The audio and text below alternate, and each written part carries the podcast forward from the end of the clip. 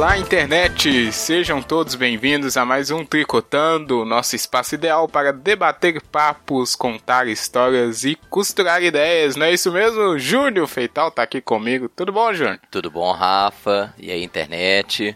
Todo mundo animado? Animadaço, olha aí. Lembrou bem que, né? É. animação é importante. É importante, pô. A animação é sempre. É o, é o ânimos, né? É aquela Isso. coisa do. A vontade que a gente tem que demonstrar na hora de fazer qualquer coisa. Importante mesmo, Júnior. Muito bom a sua colocação. Pra quem não sabe, o Júnior é o melhor professor de história aqui desse podcast, né, Júnior? Obrigado. Da sua Reforçar, carteirada, né? né? Exatamente. É. Olha, e hoje temos um convidado aqui, o Tricotando, recebendo sempre ótimos convidados. A gente tá tentando trazer pessoas de mais qualidade do que a gente mesmo, pra poder jogar o- o programa. Piadinha autodepreciativa, tradicional. a Jônia tá aqui, eu faço Olha, papel e dela. hoje.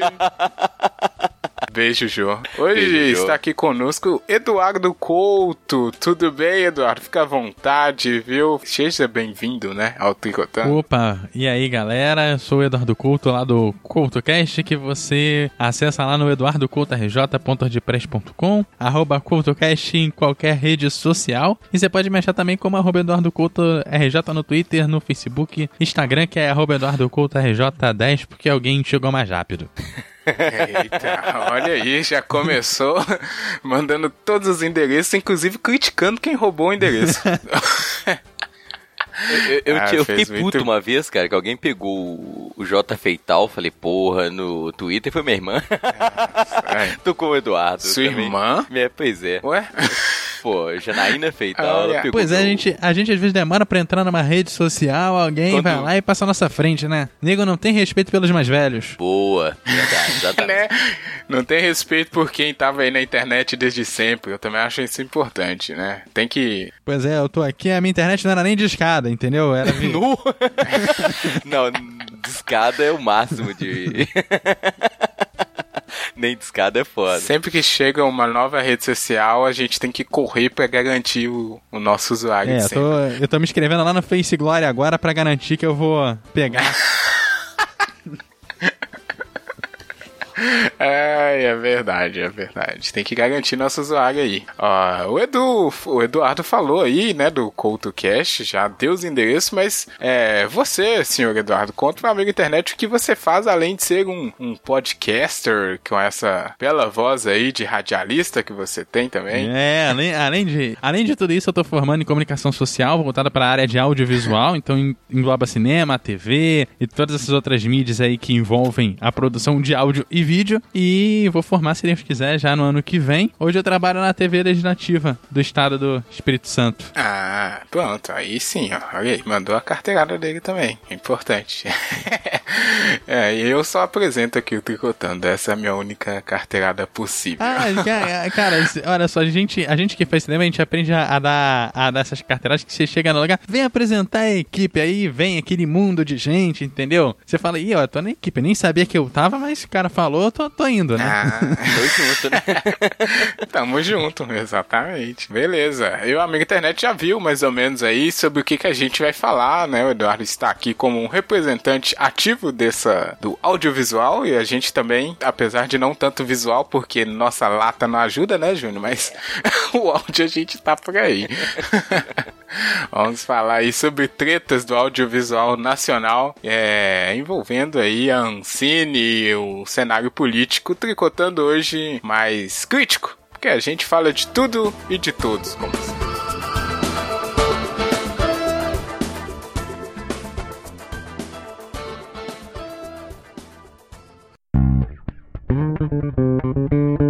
Tri, Tri,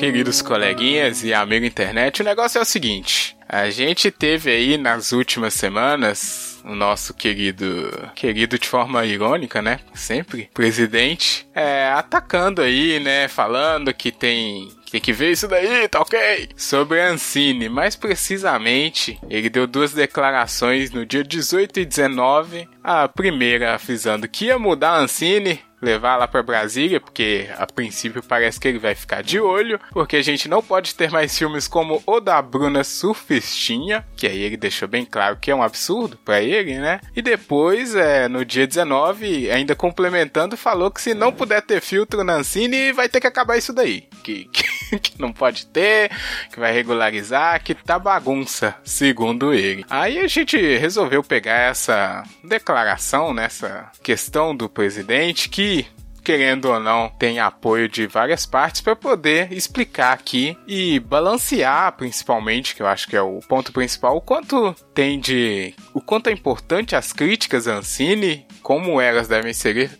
feitas, né? E o quanto é importante a valorização também desse órgão e do audiovisual nacional como um todo, que é a nossa tricotagem aqui hoje. É, primeiro, eu vou passar aqui um basicão da Ancine, mas depois o Eduardo tem mais informações sobre isso, que é o que? A Ancine é o, Agência Nacional de Cinema ela foi criada em 2001 durante o governo do Fernando Henrique, o FHC, e ela visa fomentar fiscalizar a indústria cinematográfica. Ela também tem autonomia administrativa e financeira, que torna uma das principais aí, dos principais órgãos, né, do Brasil. E aí, é, tem várias questões. A primeira dela, de fomentar, a, como ela tem autonomia financeira, ela pode criar métodos e a partir de leis e tudo isso para poder valorizar as obras, captar investimentos, né, e poder produzir esse material. E também administrativa para poder é, criar as suas próprias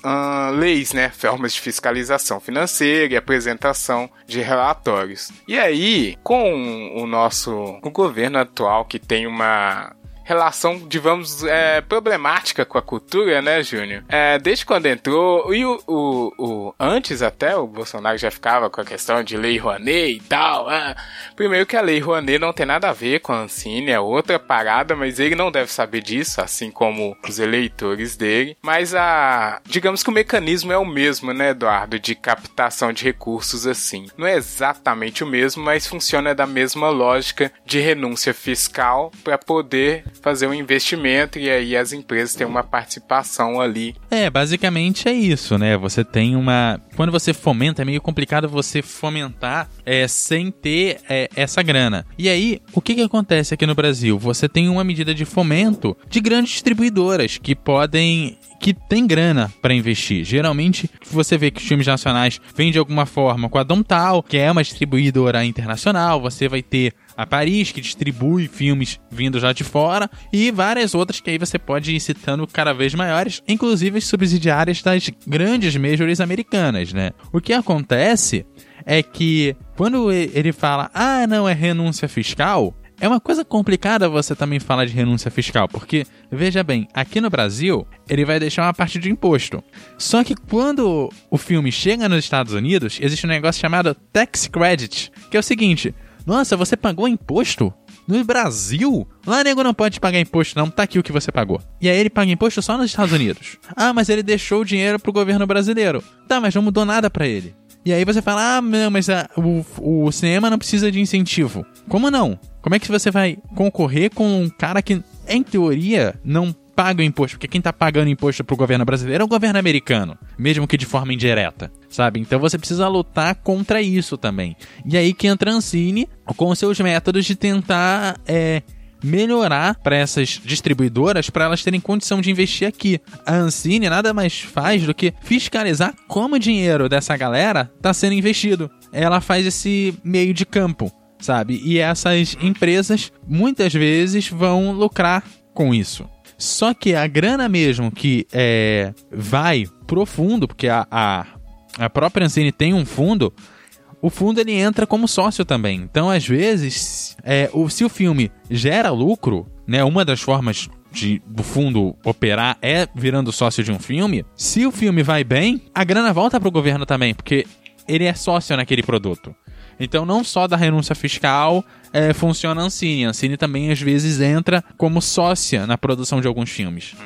Isso é uma coisa importante porque aí a gente entra num primeiro ponto que eu acho que é super complicado, mas eu vou dar um exemplo aqui que a gente ia gravar sobre isso e, cara, é qualquer pessoa assim que resolve falar por um assunto, é, a pessoa tem que pelo menos tentar, né, procurar informações. É o que se espera, né, Júnior, o básico, né? E eu fui procurar aqui e é bem simples de achar. O, a gente pegou algumas informações e tal, o Eduardo até me mandou também. Mas é bem simples de se achar assim, basicamente como é que funciona a Ancine e tal. Não é tão difícil. E isso que ele falou é bem importante. Que a maioria do dinheiro que roda ali na Ancine é meio que autossustentável, né? Eles investem e aí o dinheiro que é recolhido é investido de novo na, na indústria e fica um negócio meio cíclico. Tem, claro, essa parte que o Edu bem lembrou da renúncia e tal, mas a maior parte é autossustentável dessa maneira. Se eu produzo um filme, a partir do momento que eu quero lançar ele de forma comercial, eu tenho que pagar ao Fundo Setorial do Audiovisual, que é conhecido pela sigla FSA.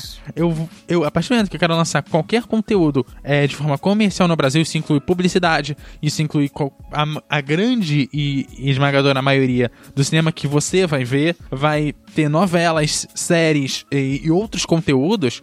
Eu vou mandar uma grana para esse fundo que vai reinvestir na cultura e ao invés de, de investir numa produção da própria Rede Globo ou do SBT ou da Record, que são as grandes emissoras do país, vai dar dinheiro para aquele produtor que não tem condição de captar o recurso pelas próprias pernas. E aí você vai ter o que talvez seja o que o Bolsonaro queira combater: dinheiro para cineastas mulheres, cineastas negros, cineastas é, LGBTs, sabe? Óbvio, tem os recursos para pessoa normal do grupo do Bolsonaro, vou colocar assim, tem, óbvio que tem grana pra todo mundo ali.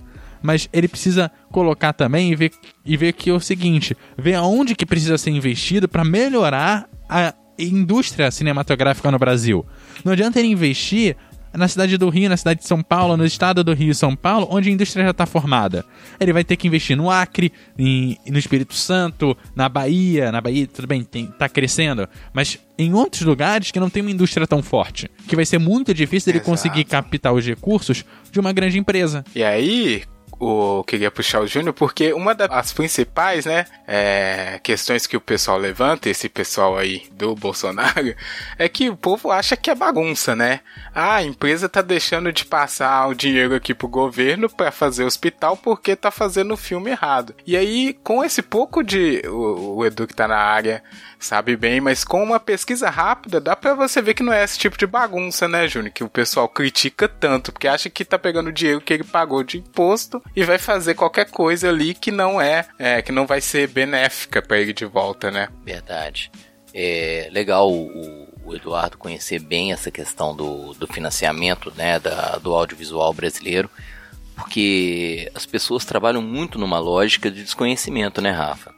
As o discurso ele é extremamente simplista pro, pro cidadão comum mal informado, fica parecendo que o dinheiro do imposto dele está sendo direcionado para qualquer produção. E é uma, uma Balbúrdia. Balbúrdia, exatamente. E, e é extremamente complexo, apesar, assim, né, é simples na, na questão do de você entender como é que funciona, mas é complexo você imaginar que para um, um cara você falar que o dinheiro dele está sendo é, investido em qualquer coisa. Não é verdade, né? É, de novo, você tem essa simplifi- simplificação extremamente negativa que é exatamente para confundir e criar um, um estigma né, sobre a produção brasileira. É, vou ser honesto, eu acho que a produção é, cinematográfica brasileira é de alta qualidade. Né? Tem várias. É, é, pô, se você pegar aí as últimas é, indicações para qualquer premiação internacional, sempre tem um filme brasileiro previsto, né? E o Eduardo citou uma coisa que é fundamental, cara. O, o pequeno, o cara que tá numa região periférica, no sentido da produção cinematográfica, como é que ele capta dinheiro, cara? Né? É, pô, o cara que tá produzindo. Pegar um filme que eu vi esses dias com meu filho foi o, o aquele Turma da Mônica. Tenho certeza que ele teve facilidade de captar recursos para produzir. Agora, o cara que está no interiorzão e quer produzir cinema, onde que ele vai conseguir recurso?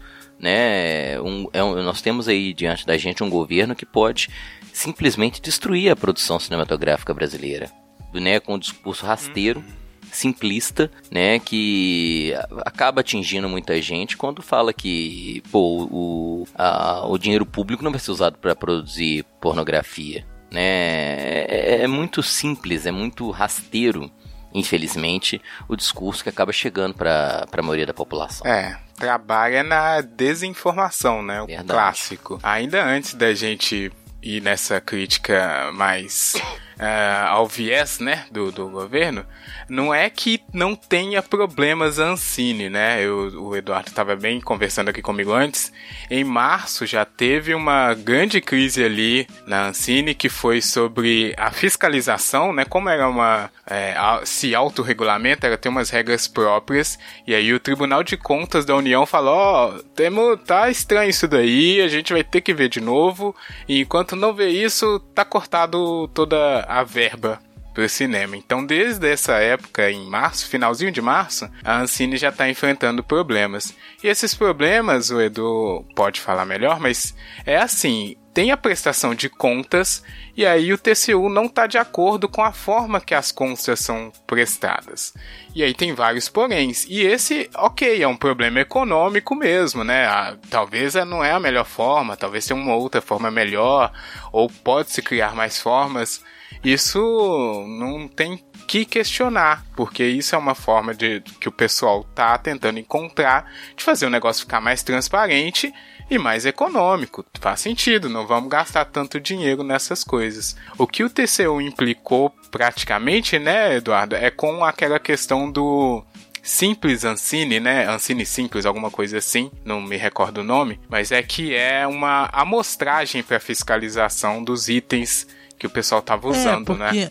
porque acontece o seguinte, é, tem, tem vários poréns na produção. É, explica também a complexidade É, disso. é- né? é meio Importante, complicado você chegar e, e dizer assim: você tem um tribunal de contas que analisa basicamente é, licitações. E licitação é um negócio meio complicado, porque se você tem grana pra gastar com lápis, você não pode comprar uma caneta nem fazer uma pintura. Isso complica quando você está produzindo artisticamente, porque é, quando você abre um projeto, e isso qualquer projeto, tá? E não só cinematográfico, até uma obra na sua casa, você que fez obra na sua casa, você, sei lá, Opa! é sério, você, você imagina que você vai. Você faz um orçamento e diz: olha, eu vou gastar 50 reais em piso, vou gastar 100 na pintura, 200 para trocar o encanamento, 300 na, energia, na, na compra de cabo elétrico. Só que você chega na loja, você conseguiu uma promoção de cabo elétrico e gastou 25 em cabo elétrico em vez de 300. Você pode usar, usar essa grana em outra coisa que você diminuiu o orçamento e deixou no limite e até pegou um item mais barato para melhorar a sua obra. Pro filme isso po- poderia ser feito a mesma coisa dentro de limitações. Não é qualquer coisa, tem muita regra.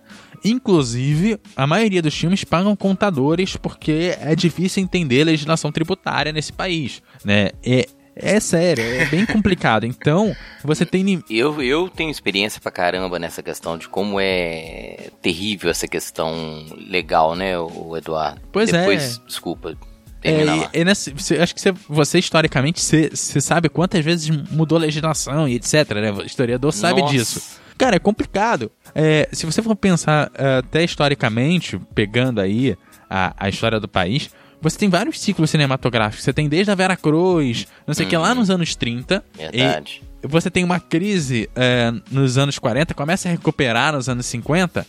E mais na frente, a gente tem um ano que o Brasil registra um lançamento comercial de zero filmes. Isso acontece em 1993. Opa! Em 94, é, você começa a criar as leis de fomento. Aí você tem a geração da Ancine, você tem a criação da Lei Rouanet, você tem a criação de fomentos dentro da própria Ancine, é, que é o caso do, do Fundo Setorial do Audiovisual, que começa a ser operado ali no, no final dos anos 90, início dos anos 2000. E é aí que são recursos para exatamente manter a produção ativa. Você pode pensar várias legislações. No governo Vargas, por exemplo, é, você tem a criação da cota de tela, por exemplo, que diz que uma, uma porcentagem X é, do que vai ser exibido no ano é, tem que ser de filme nacional. É, isso pensando em cinema lá na Era Vargas.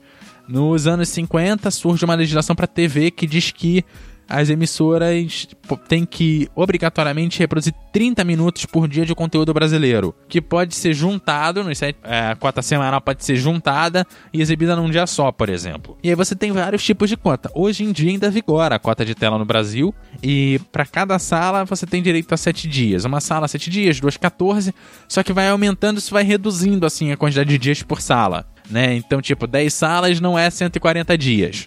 E aí, você tem esse tipo de cota de tela.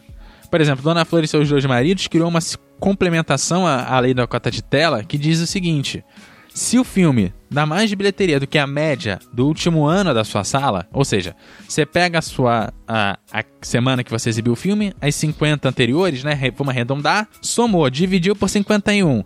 Ah, deu 25. Se o filme deu, deu 32 espectadores de média, ele continua em cartaz.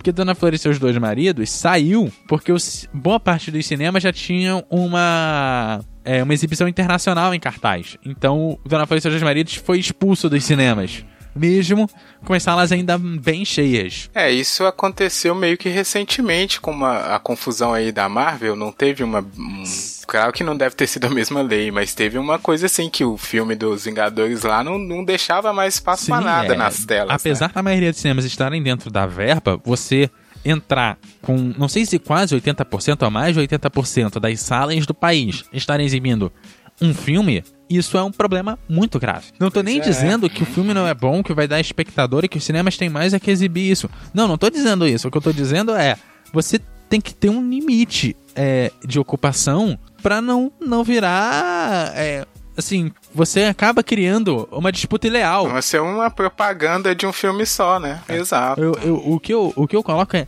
sim, o, o mercado ele precisa se autorregular, mas você não pode deixar que, por exemplo, pelo fato de você não ter nenhuma lei de incentivo, não se produza nada no seu país. Você não pode deixar que um filme ocupe mais de 3 quartos da sala, das salas do país. Sabe, você tem, é, você tem que dar limitações pro, pro mercado que na verdade não é ser comunista, não é impedir que o mercado se autorregule, mas dar algum tipo de regu- regulamentação para que a coisa, para que não acabe a coisa, sabe? Uma, uma das criações é, feitas aqui no Brasil pela, pela Ancine é até para evitar isso, que é um negócio chamado Condecine, que não é um imposto, é uma contribuição. Só que é, se você você pode vir explorar o nosso território, só que se você é grande produtora, de, qualquer produtora de fora, chega aqui no Brasil e não investe nada aqui no Brasil, quando você resolver mandar o seu dinheiro que você ganhou aqui no Brasil do nosso povo lá pra fora, você vai pagar uma contribuição extra por não ter investido nada aqui. É só isso. Já que você não investe, você vai dar Sim. pro meu governo investir no cinema nacional. É isso. É uma troca justa. Você pode investir aqui, eu não tô te obrigando a investir aqui. Concordo. Se você não quiser, você vai pagar pra alguém produzir. Foi mal ter se tá sendo muito muito incisivo, é porque assim, é, é meio estranho a gente pensar que o nosso mercado precisa dizer pros caras, poxa, você é, então parece que o pessoal tá querendo fazer igual os portugueses, vem aqui, pega o nosso ouro e leva embora.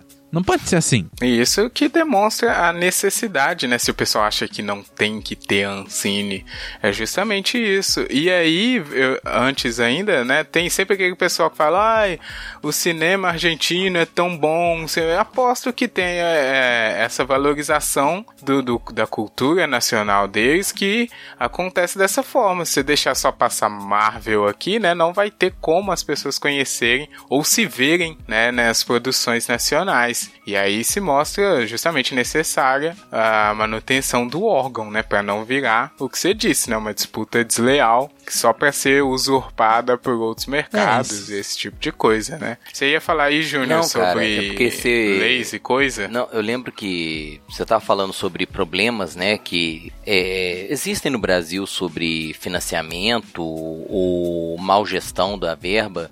Eu lembro de um, de um caso assim que pra mim foi emblemático. É, eu nem lembro o nome do filme exatamente, mas era sobre a X Chateaubriand. Sim, levou 20 anos pra pagar. O cara não conseguiu mais nenhum financiamento depois. 20 anos, cara. Pois é, foi quem? Foi Fontes, né? Era um ator. Foi, foi, Fontes? ficou com o nome Ah, sujo. Não pegou. pode mais pegar financiamento. Não pode. Então, assim, ele captou muita grana pro, pro filme, sacou? Uhum. Tô tentando lembrar o nome do filme, Rafa. Mas é Chateau. Chateau, Isso. o filho do Brasil, eu acho. Filho do Brasil? Não, acho que é o Rei do É, Brasil. alguma coisa assim, não Alguma lembro coisa o assim, subtítulo. E ele captou muita grana, é, exatamente. Ele captou muita grana pra, pra realização do filme e, e como o Eduardo falou, ele ficou com o nome sujo, não pôde captar mais, exatamente porque não geriu bem. Entendeu? Há problemas na captação? Sim, pô. É um, pro- é um projeto gigantesco que capta muita grana. Eu acho que durante o governo Lula chegou a ter uma, é, um investimento muito maior. Né? Os governos Lula investiram muito na questão de audiovisual. Tô lembrado aqui que é, eu lembro uma matéria que eu li que pô, chegou a representar uma porcentagem importante do PIB brasileiro. E é um, um, um- um mercado, né, cara? É uma indústria que parece que o governo Bolsonaro vai abrir mão, né? Quando coloca uma situação assim crítica à captação ou até mesmo financiamento da, da produção cinematográfica Sim, brasileira. a- é, se você, e não é só aqui no Brasil, não é só aqui no Brasil que Hum. tem é, redução fiscal, né? Isenção fiscal. É, Sim. nos Estados Unidos tem. José Padilha. Vamos usar um diretor brasileiro como exemplo. José Brasileiro. Padilha fez aqui no Brasil Boa. Tropa de Elite 1, ele Sim. quase não conseguiu verba do governo. Tropa de Elite 1 fez muito sucesso. Ele mostrou que sabia fazer filme que levava a gente pro cinema. Ele fez Tropa de Elite 2. Ele conseguiu, junto com os recursos do FSA, ele conseguiu 7 milhões do FSA. Governo junto ao governo, é, não sei exatamente como é, que ele captou, mas foram 7 milhões, vamos colocar que seja isenção fiscal, 7 milhões de reais. Vamos ajudar o cara, vamos converter isso para dólar, vamos colocar ajudando o cara que seja 4 milhões de dólares. Tropa de Elite 2 não é o muito. filme de carreira do cara, não é o melhor filme dele, eu prefiro o primeiro, mas ainda é um bom filme. Zé Padilha vai lá pra fora, Sim. faz aquela bosta do Robocop. Posta. Ele, naquele Verdade. filme, o Zé Padilha declarou que ele conseguiu 20 milhões de dólares de isenção fiscal pra fazer aquela bosta. Eita. Você vê, né? Pois é. Não, e o, o pessoal acha que é só. O, no- o Eduardo falou, o Júnior também pode ter mais exemplos também em questão de. de né, do- da escola, né, Júnior? Provavelmente tem isso também, que é. Porque o pessoal acha que é muito várzea, né? Que o cara vai receber o dinheiro e faz o que quiser. E é justamente isso, cara tem que, antes de ele receber o dinheiro, já tem que estar programado o quanto ele vai gastar com comida, com tudo. E acontece isso que o Eduardo falou: olha, às vezes eu vou precisar de um item aqui que não estava descrito, mas é, vai ser um item que vai ah, economizar e aí depois para poder remontar isso lá na planilha de, de valores é mais complicado, aí vai trava toda coisa. Mas as pessoas que criticam acham que o cara faz o que quiser com o dinheiro, ele ah, contrata alguém barato e Não, é pra isso que existe uma agência reguladora. então não é esse absurdo. Tem muito todo. filme que tem dor de cabeça pra Exato, entregar conta né? pra Ancine. É sério. Tem gente, Sim, tem filme que exatamente. demora pra ser lançado porque ele travou na prestação de conta. Ô Eduardo, Olha a minha experiência com a prestação de contas é exatamente o que você falou. Né? É tão burocrático que às vezes você paga muito caro por um produto que poderia ser muito mais barato, exatamente para atender às exigências legais Isso. né, da prestação de contas. Pô, cansei de encontrar produto por um preço muito barato, mas a empresa tinha alguma pendência junto a alguma agência do governo. E eu tive que comprar um produto mais caro, né? Eu tô falando minha experiência com verba de educação, que também é muito Isso, limitada, né? Fui diretor de escola durante um tempo e eu tinha extrema dificuldade de comprar determinada produto, né? Porque a legislação era extremamente rigorosa. Eu tô dizendo que é errado? Não. Né? Eu acho que a legislação tem que ser rigorosa mesmo, porque é dinheiro público. Mas, é, às vezes, ela Isso. cria uma situação que você paga mais caro por um produto exatamente. é, e não é um. Né, uma loucura que você faz com esse seu dinheiro. Pô, você tem todo um processo de gasto, todo um processo de acompanhamento do seu gasto, né? Que é. Pelo menos na educação funciona muito bem. E a Ancine ela tem esse papel, né? De, de acompanhar e fiscalizar. E as pessoas acham que é só captar e sair gastando ou apropriando do dinheiro de qualquer maneira. Não, e inclusive tem, tem edital, e os editais são públicos. Você apresenta seu, o, seu Sim. é, o seu projeto em audiência pública. Então não pode nem dizer que não tem transparência, Uhum, exatamente. sabe? O- Verdade. Exato, é o que eu disse aqui, com uma pesquisa teoricamente simples, né? A pessoa consegue achar essas coisas antes de sair falando sem, embasamento. E em última instância, ok, pode ser que tá complicado, isso daí tá muito burocrático ou tá gastando muito. Isso aí é, é uma coisa que a gente pode discutir em relação ao governo, né? Porque eles querem tirar lá do. Porque tava sem. O, a Ancine virou uma pasta, né? Já que o Ministério da Cultura nem existe mais. Então vai passar para uh, para o Ministério da Economia, beleza? Vamos lá, vai lá, vai ter controle de gasto. Acho que a proposta, bem, velho, quer, era né? passar pra Casa Civil.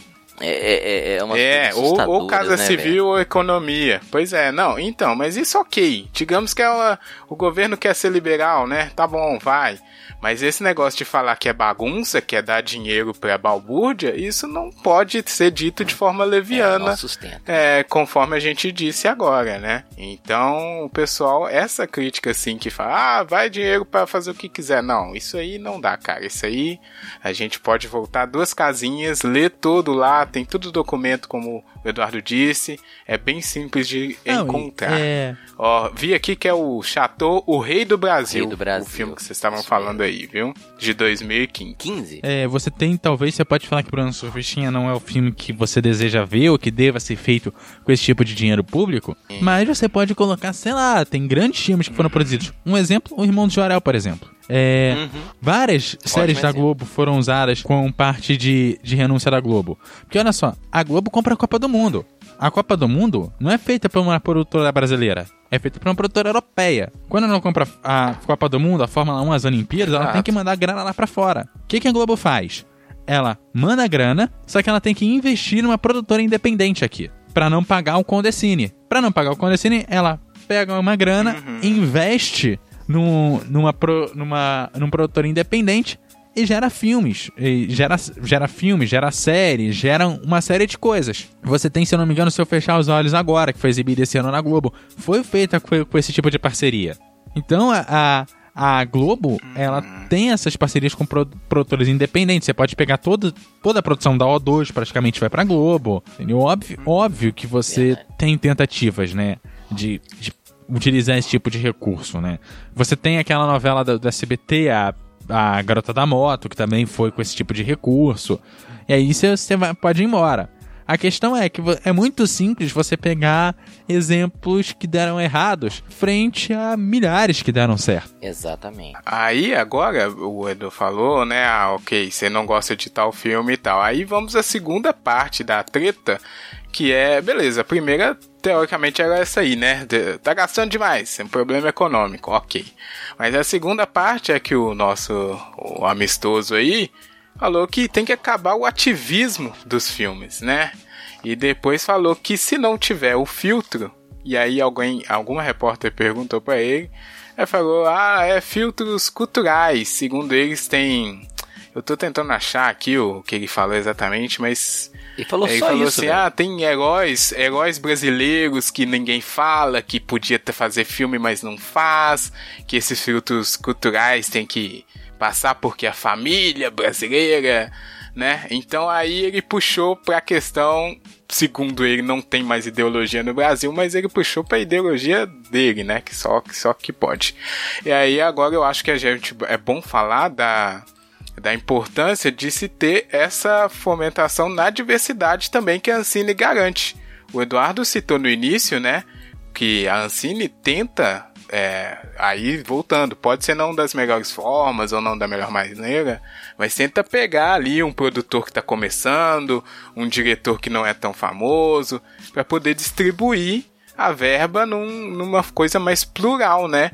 E aí, por que que você acha que você que está entrando na área, já trabalha na verdade, né, Eduardo? Você pode falar dessa importância da pluralidade de projetos, assim, de filmes mesmo, de trabalhos. Ideologia, eu acho que cada vez menos tem. Os filmes que tiveram grande ideologia, o último que foi, foi o filme da Petra. Alguma coisa lá, esqueci o sobrenome dela. Que ela usou dinheiro da família pra fazer o filme. Não foi nem com nenhum recurso do governo. E, sei lá, eu lembro do mais antigo que é o Caras Ela Volta. Que você pode falar que tem ativismo, que tem isso, que tem aquilo, que tem aquilo outro. Mas o filme é meio a cara do Brasil também, né? Eu acho meio estranho você falar é, que tem ideologia tudo aquilo que você não concorda. Ou tudo aquilo que mostra do jeito que você é. O, o próprio filme que foi questionado, né? Que, que ativismo que a gente pode pegar no filme da Bruna Surfistinha, assim? É complicado. Saber como é que funciona a cabeça, né, do Bolsonaro é difícil. Fala, Júnior. Não, cara, é porque eu acho que a questão fundamental aí é, né, é um controle de discurso, cara. É, eu não me Isso. importo da Ancine, né, de alguma maneira é, favorecer. Não, favorecer eu não digo, mas ela ter algum investimento em. Ou o cinema nacional ter uma produção mais conservadora, ou o que seja, entendeu? Dentro de uma, dessa ideia ideológica que o governo enfatiza tanto. Mas eu acho que tem que favorecer exatamente essa pluralidade. Né? Quando o governo fala em filtro, cara, isso é claramente uma proposta de censura. Que filtro que é esse, cara? Né? Co- É, é censura, é você mediar quem é o governo. Vou ser honesto aqui, me desculpa, mas quem é Bolsonaro pra definir que filme vai ser produzido ou não? Ah, né? e- Eu acho que é absurdo você pensar que um cara. É, o que ele apresenta pra gente de, de conhecimento cinematográfico ou até intelectual, dizer que filme que deve ser financiado ou que filme deve ser produzido ou não. Né? É claramente uma proposta de censura que a gente está percebendo que o governo quer implementar, né? Usando aí um- uma defesa moralista. E tem um ponto que a gente esquece, que eu, que eu acho importante trazer pro debate, que é o seguinte: quando a gente fala de renúncia fiscal, quem tá botando dinheiro na produção e escolhendo o que, que vai ser produzido ou não, não é a Ancine. A Ancine só fiscaliza se o dinheiro tá indo pro lugar certo. Mas quem decide o que vai ser produzido é a empresa. Tanto é que a Globo escolhe a O2 pra produzir as, as coisas que ela deixa de pagar imposto. Não é a Ancine que diz que você vai botar o dinheiro na O2. Até porque eu acho que se fosse a Ancine que fosse colocar, ia distribuir isso melhor, né? Ia colocar toda a grana da, da Globo praticamente na O2, na, na Constelação e, e duas, três, quatro ali, é, grandes produtoras independentes que acabam se tornando grandes produtoras porque você receber grana da Globo não é pouca coisa. As produtoras menores que realmente estão fora do- dos grandes centros praticamente não vão receber nada da Globo. Vão receber, claro, vão receber de outras empresas. Tem aí uma série de outros canais de, de canais de TV, principalmente os de TV acaba agora, que estão produzindo conteúdo nacional. Que aí é onde você tem a Exatamente. regulamentação da, da Ancine também, que é a lei da TV paga. É uma lei proposta pela Ancine, foi aprovada pelo governo e tudo mais, que além de dar cota de tela pro Brasil, cria também o Condecine Teles, que aí qualquer grana de produção sua é, para te, pra TV nacional você dá uma grana e tudo mais, e parte do imposto que elas pagariam pro governo, em vez de ir para outros setores, é reinvestido no próprio setor audiovisual. Você é uma empresa de audiovisual, nada mais justo que seu imposto seja colocado no audiovisual também. E aí você começa a pensar em produções que quem manda, na verdade, é a própria emissora de TV. Então, por exemplo, se eu tenho um, um canal como o I, por exemplo, que fala de moda, fala de, de fofoca, isso, aquilo, aquilo, outro, obviamente que você vai ter pautas que falam de pessoas que estão envolvidas nesse determinado mundo. Agora, se você tem uma emissora mais conservadora, que eu não vou saber citar qual é, que vai investir da mesma forma esse mesmo dinheiro, vai ter uma produção mais conservadora. Porque quem manda é, no que vai ser investido nessa renúncia fiscal não é a Ancine, é a É a empresa. empresa. Exatamente. E uma coisa que é que o pessoal é, não entende, e aí eh, nem o, o próprio entende, é que o Bolsonaro é o Estado, né, cara? E ele pega um negócio que é pessoal dele, que aí ele acha, ah não, acha que não é pra assistir. E ele fala como se fosse o Brasil inteiro. É, é bizarro. Aqui tem uma, um detalhe que eu peguei. Não, bizarro é você imaginar que ele tem uma, uma parcela impressionante da população que vai dar razão para ele. Né? Que esse discurso conservador, moralista, ele tem uma entrada. Né? E as pessoas falam, realmente, tá errado mesmo. Como se o que ele falou Sim. tivesse certo. É, é o que tem me assustado no- nos últimos tempos. É, é como que as pessoas normalizam, normatizam esse discurso extremamente preconceituoso né, que, o, que o presidente representa e como que isso tem um respaldo impressionante na sociedade.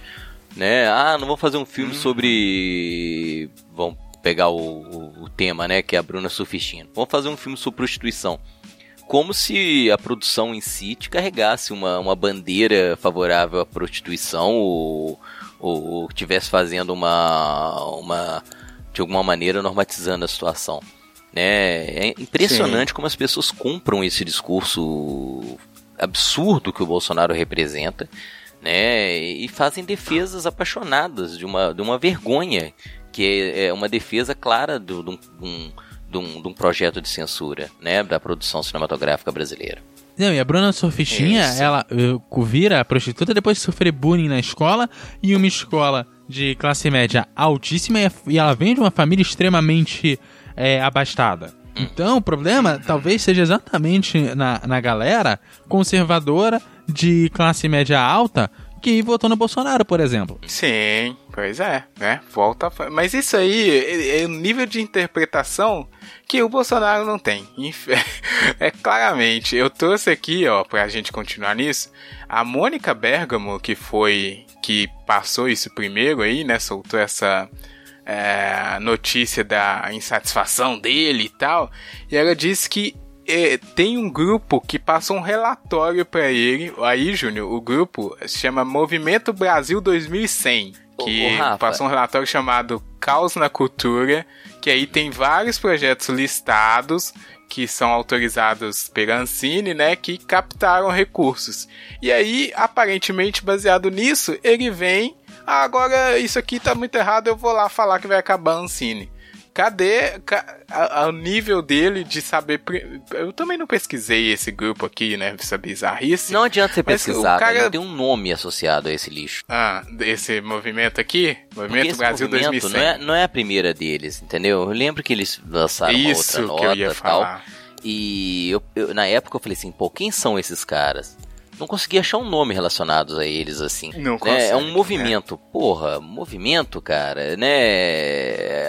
Anônimo praticamente. É vergonhoso você pensar que um presidente da república dando atenção pra isso. E aí ele foi, né, falou que esses filmes não podem é, ser produzidos em respeito à família, né, aquela esses termos. Eu não tenho a fala dele aqui, eu não achei ainda, eu tô tentando pegar. Mas aí, Júnior, eu queria pegar pra poder comparar com uma outra aqui que essa assim, eu achei que diz o seguinte, olha: não serão toleradas publicações e exteriorizações contrárias à moral e aos costumes que, considerando a norma, visam proteger a instituição da família e preservar os valores éticos, assegurando a informação sadia e digna da mocidade. E isso aqui é um decreto do Médici em, né, nos anos de ditadura. Olha, olha aí. A proximidade, que você né, citou cara? agora há pouco, o paralelismo que a gente pode estabelecer. Sabe o que eu fico impressionado? É que ele foi eleito com esse discurso conservador, moralista, né? E ele continua.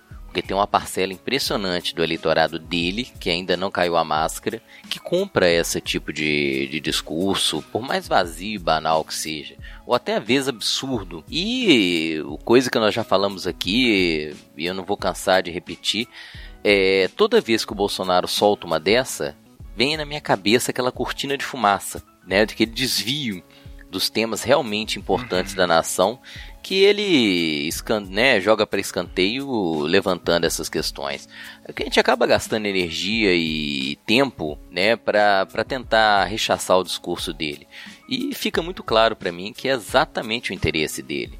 Né? Como que quando a família apronta alguma, né, ele solta uma dessa para criar esse, né, essa, né, cria essa, essa é, diversionismo, né, cara? A gente, pô, a gente tá discutindo outras coisas, né, que é importante, claro, não tô nem dizendo porque se ele estabelecer um processo de censura, né, o que que vai ser Pois produzido é, pelo ué, cinema não, nacional? não é uma. Mas e- Não é uma ele, cortina ele de fumaça boba. ao- é claro, mas ele se furta ao papel dele como presidente, né, cara, discutir os problemas nacionais. Pega uma questão, ou como ele mesmo diz, uma questão, né, que No é tocante. no tocante a, um, a um problema do país, né, que é a produção cinematográfica, mas que está encaminhada, tá de uma certa forma, ou, ou você pode ter, como você disse, ah, tem problemas. Pô, mas eu acho que tem um bom encaminhamento, né, e aí ele cria uma polêmica gigantesca enquanto outras questões vão sendo colocadas, né, de lado.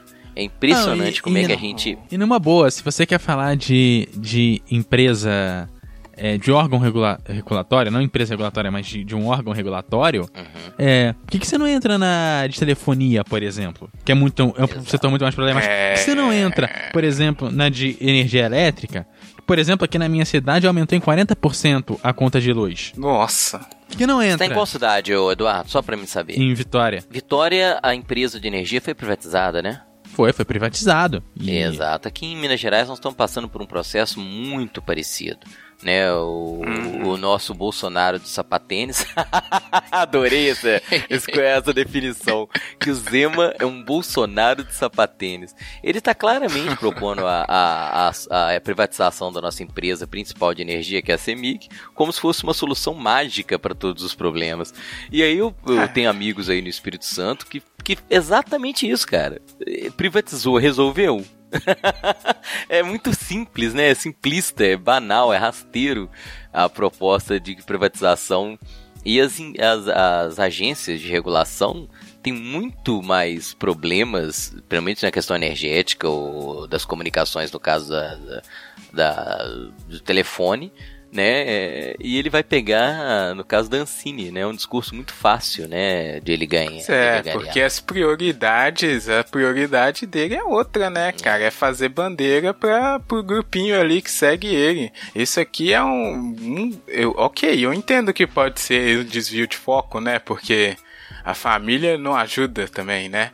Mas eu acho muito preocupante que além de estar tá promovendo o famoso desmonte numa das frentes aí do. Porque acabou o Ministério da Cultura. Cadê o projeto do governo dele para cultura? Que nem existe. E ainda quer desmontar um negócio que, olha aí, o, a gente pode pegar facilmente desde o, da criação da Ancine o quanto faturou o, o, o cinema, né? O audiovisual brasileiro, o quanto se criou de empregos, que é fácil. Eu vi um meme, o pessoal, numa imagem só do do cartaz lá da Bruna Surfistinha lá, tinha o tanto de pessoas que foram empregadas, o quanto que faturou. Só esse filme que ele criticou aí por ativismo que nem tem. Então, um absurdo que o povo, eu, eu, ele, o Bolsonaro, não espero mais nada, mas esse pessoal que endossa qualquer coisa que ele fala, tá ficando muito preocupante para mim, sabe? Não sei vocês. Mas ah, parece que o pessoal já tá ignorando qualquer coisa. O Bolsonaro falou, tá certo. E aí eu acho que é demais, né? A gente não pode ficar à mercê desse pessoal que não sei a quantidade deles, que a maioria são podres, são barulhentos e tal, mas ficarem pautando a coisa e normalizando todo o absurdo que é dito pelo atual presidente do Brasil. Eu fico revoltado, Cara, hein? Tô nervoso. Eu fico preocupado realmente com esse controle do, do que se discute no país. Né?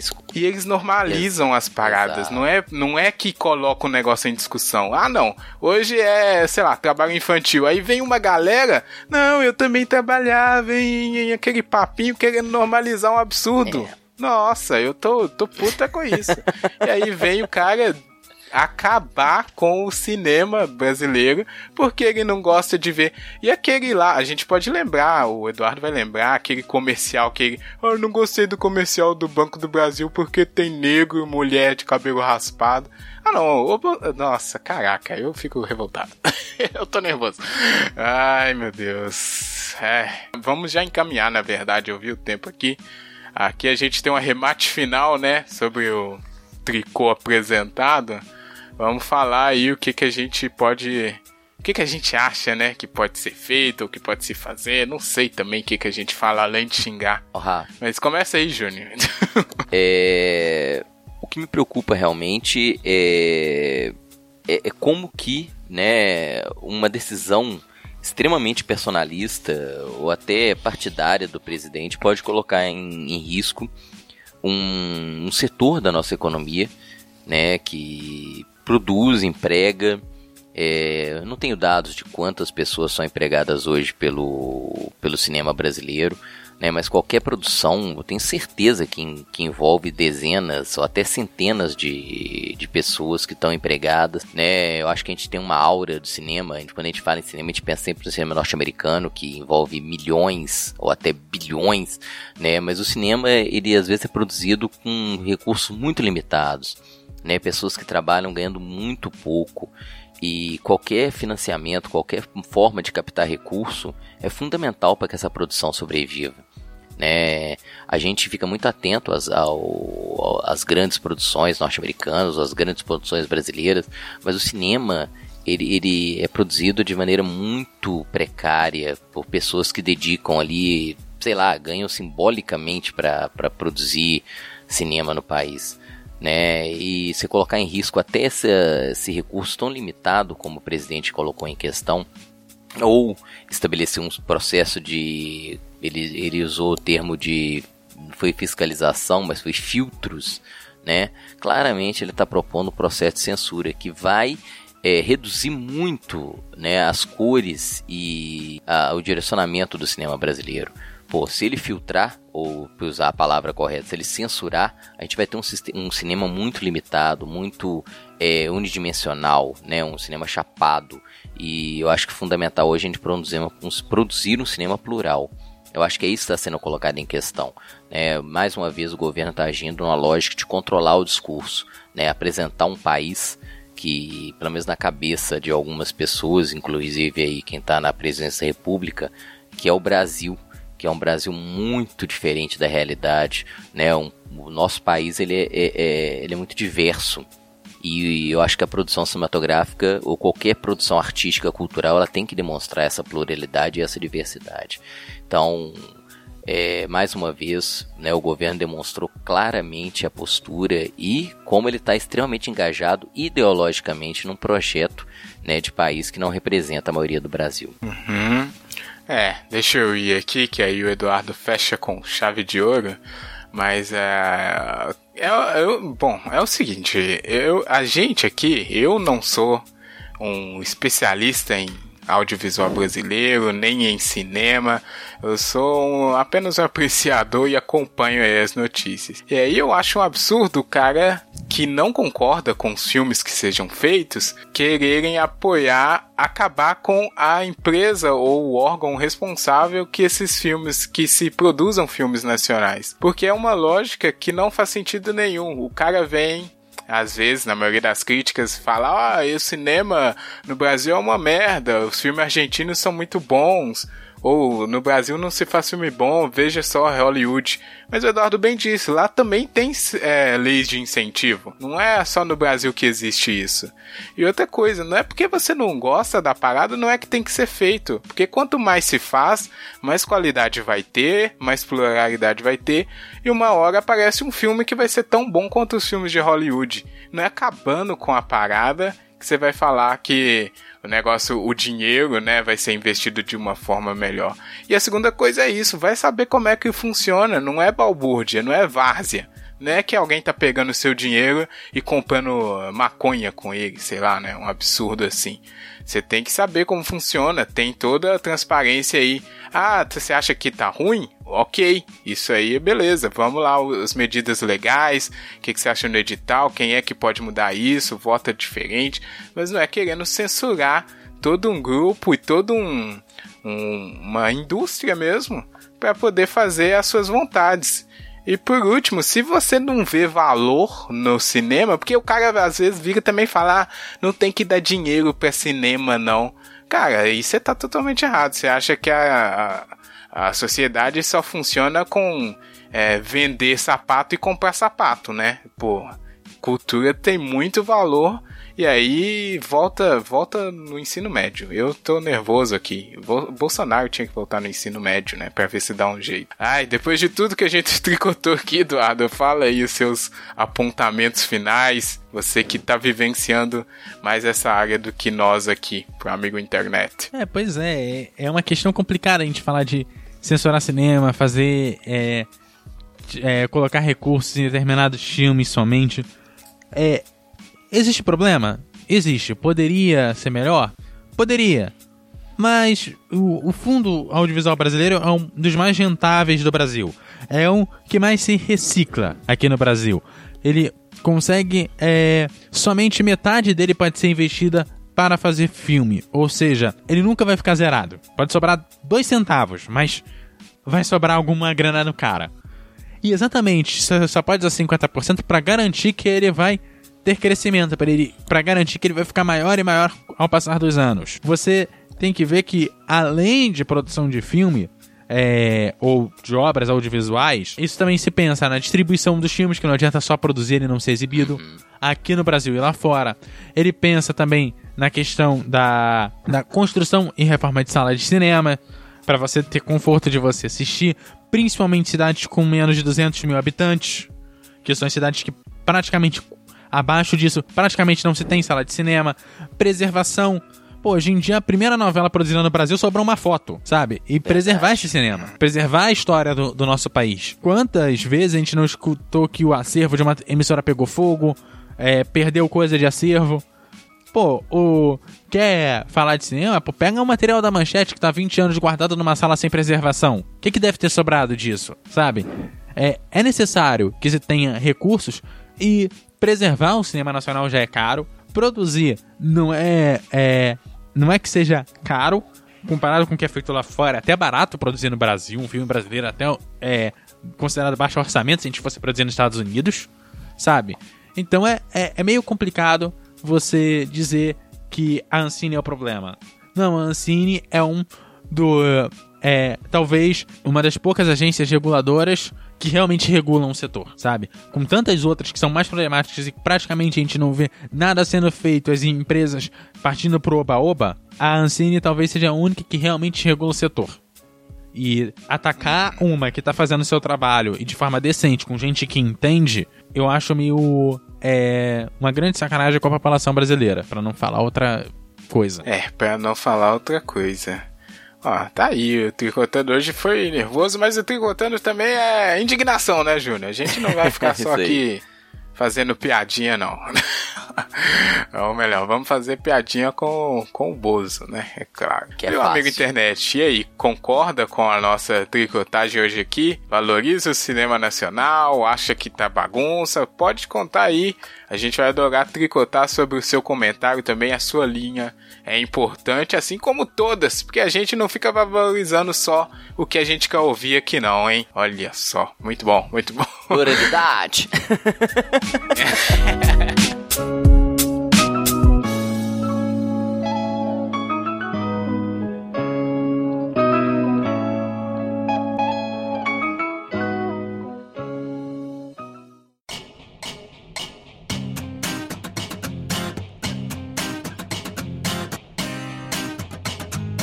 Mas vamos agora pro nosso bloco musical. Temos aqui, Eduardo, um bloco musical. Não sei se você foi avisado como convidado. Eu fui devidamente avisado. Ah, que bom. A produção fez o- bem o trabalho dela, hein, Júnior? Não deixando o convidado ser pego de surpresa.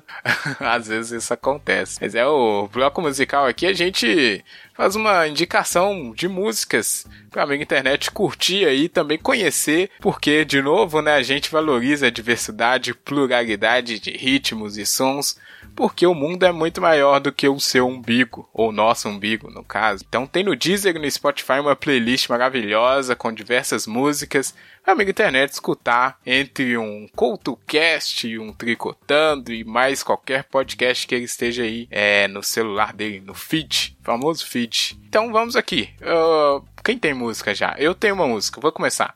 Eu tenho uma música aqui. Eu achei que já tivesse essa música na playlist. É, não tem, tem a banda, mas a música não tem. E é uma música que eu não sei como eu demorei pra indicar, Júnior. Manda. É uma música da banda Francisco El Hombre, que é a nossa convidada Sim, Elaine, quando participou, indicou. Uhum. É uma banda que é bem né, alternativa, digamos assim, e eles valorizam muito as performances, né? O pessoal ca- toca com pintura na cara, então valoriza a arte, que é uma coisa que a gente também gosta. E tem essa música excelente aqui, denominada Bolsonada. Eu não sei como não tinha essa música aqui ainda. Hoje foi temático, né? É, temático. Bolsonaro é a minha música, também do Francisco El Hombre. Tem duas músicas agora na playlist. Parabéns com essa música que não podia ficar de fora. Então fica essa música aí pro amigo internet curtir, dar o play. Muito bem, muito bem. E aí, Júnior, temática não, também é a sua? cara, eu não pensei em nada tão específico. Ei, Não, mas é, é- é- Ah. eu até pensei numa música, mas eu acho que ela já tem na playlist, porque quando a gente fala de, Ah, provável. porque um dos cursos mais me incomodam né? Quando o cara fala assim, ah, pô, o governo tem que investir em saúde, educação, não em cultura. Porra, aí eu pensei, né? Titãs comida. Mas acho que alguém já pediu essa, né, velho? Você mesmo já pediu essa. Eita, ainda bem que eu não, não foi minha pedida. Mas é. Sim, sim, você só lembrou. É. Só lembrei. Fica aí minha, meu reforço pra playlist. Eu vou pedir uma música que não tem nada a ver. Tudo bem. Lamb of God. É... Lamb of God. Olha Isso, só. uma banda que eu curto muito. Essa música teve uma polêmica danada na época. Nó, teve uma Pode ser treta. temática. Não, mas é uma treta assim. Eu, eu, eu acompanhei muito de longe.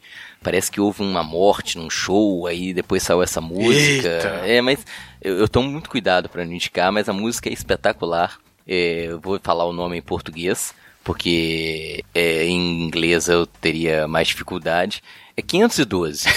512. 512. Olha, Lamb of foi bem no inglês aí, Não ó. foi? Acho que não foi muito Foi mal, bem- não. não sei se eu falei. tá bom, né? É 512.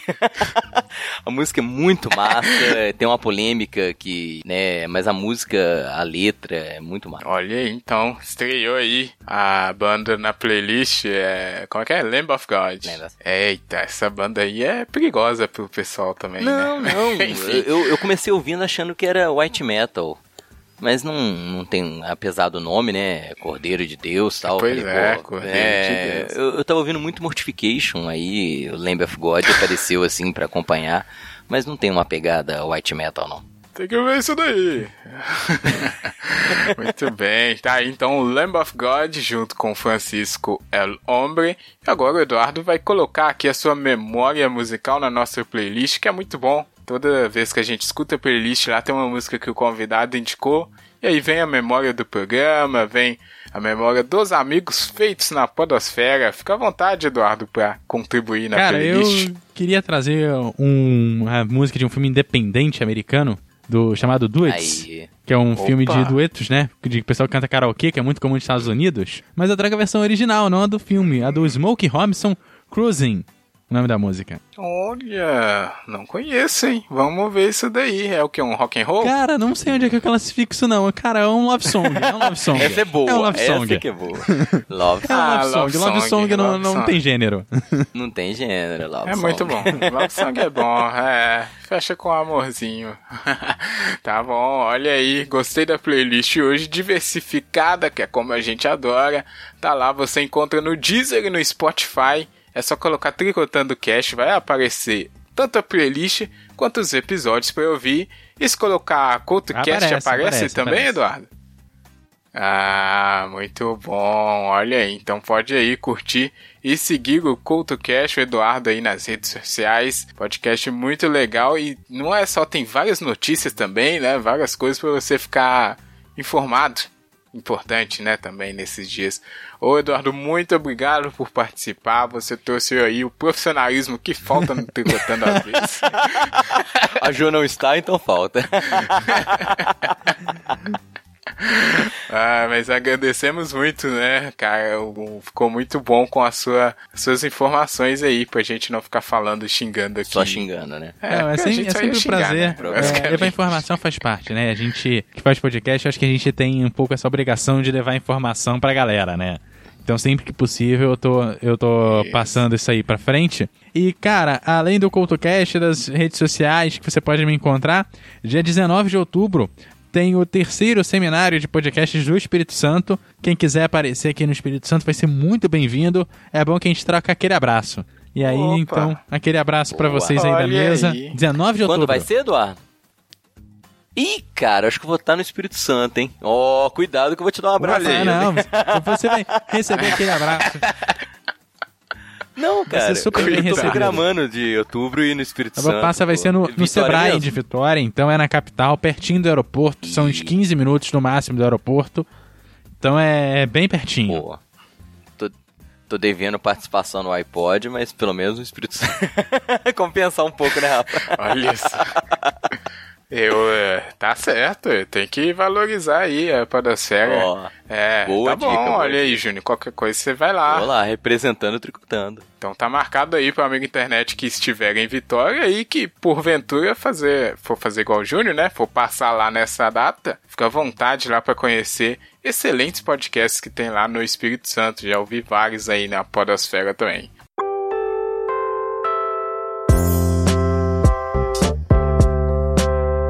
Beleza, Júnior. Chegamos aqui no Tricotando os Comentários. Gostou desse nome, Júnior, que eu inventei agora? É, foi meio de surpresa, mas foi bom. É porque tava sessão de É. comentários é sem criatividade nenhuma, né? Verdade.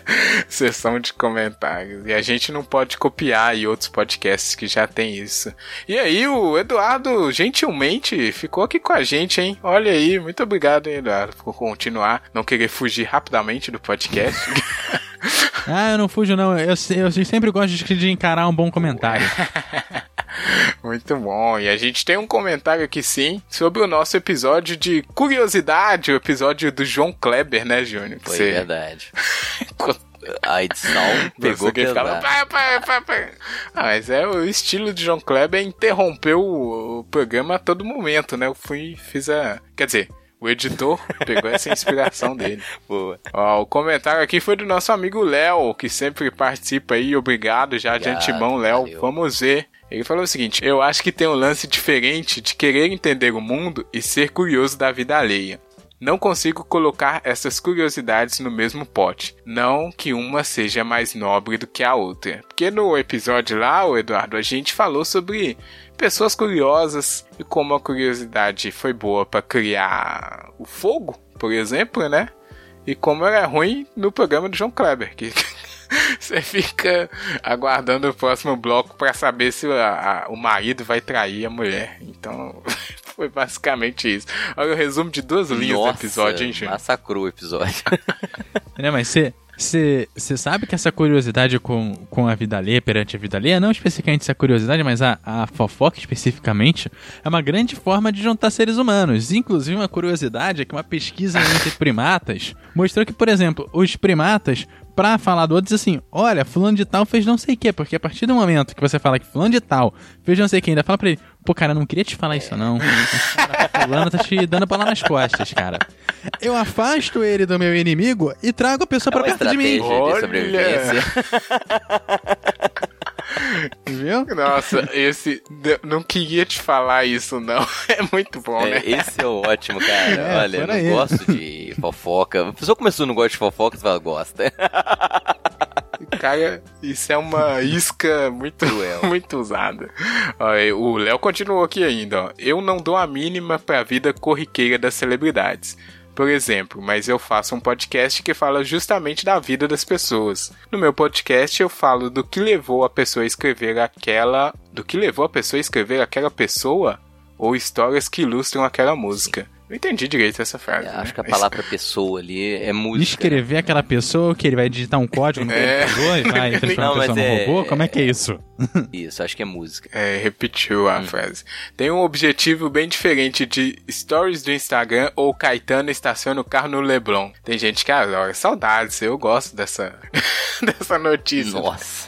Isso é. É. um marco na. Pô, mas estacionar carro no Leblon é difícil, cara. Uma vez eu fiquei duas semanas tentando achar uma vaga. E pelo nível de notícia, e pelo nível de notícia que a gente tem Ah. recebido, tenho saudade de pensar que o cara escreveu isso, né?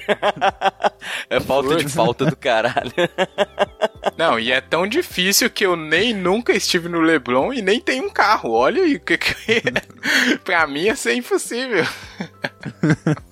Ai, ele continua aqui. Acho importante a gente matar a curiosidade.